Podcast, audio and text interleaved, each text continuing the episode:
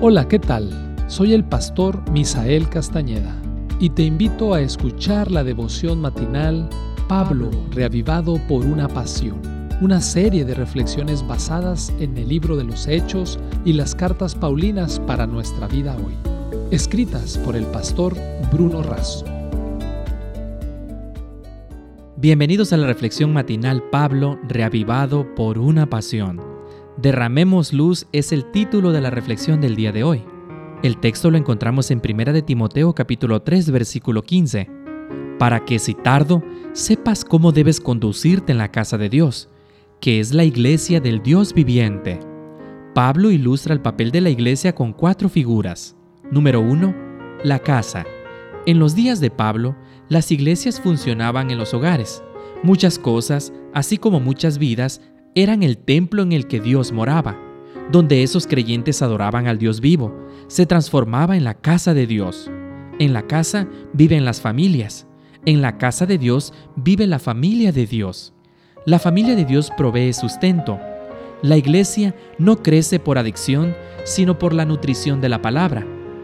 Después de una de sus grandes conquistas navales, el almirante Nelson aseveró que tal victoria se debió a que pudo comandar una banda de hermanos. Barclay, la casa, la familia de Dios nos hermana a todos. Número 2. La asamblea. En los días de Pablo, en Atenas se usaban estas palabras para referirse a la convocación de todos los ciudadanos. La iglesia es como una asamblea. Todos los que están afuera son llamados y convocados. Los que responden y se congregan son la asamblea, la iglesia de Dios. Hay muchas asambleas, pero la iglesia es la asamblea del Dios viviente. Número 3. La columna. El gran templo de Diana tenía 127 columnas.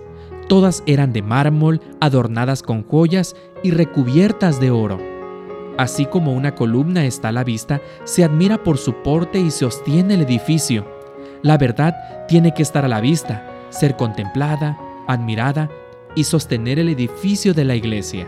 Las columnas unían el piso con el techo. La columna de la verdad une el cielo con la tierra. Número 4.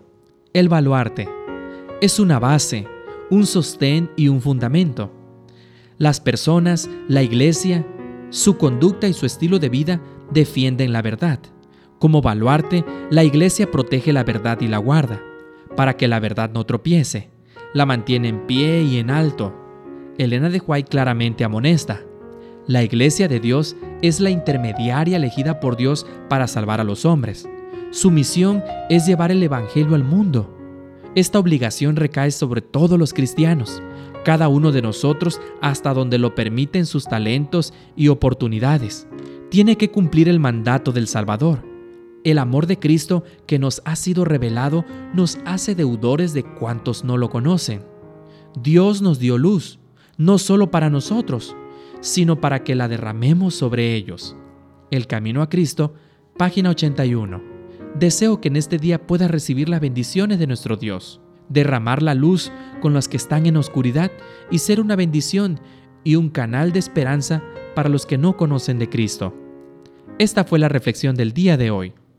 Que Dios te bendiga.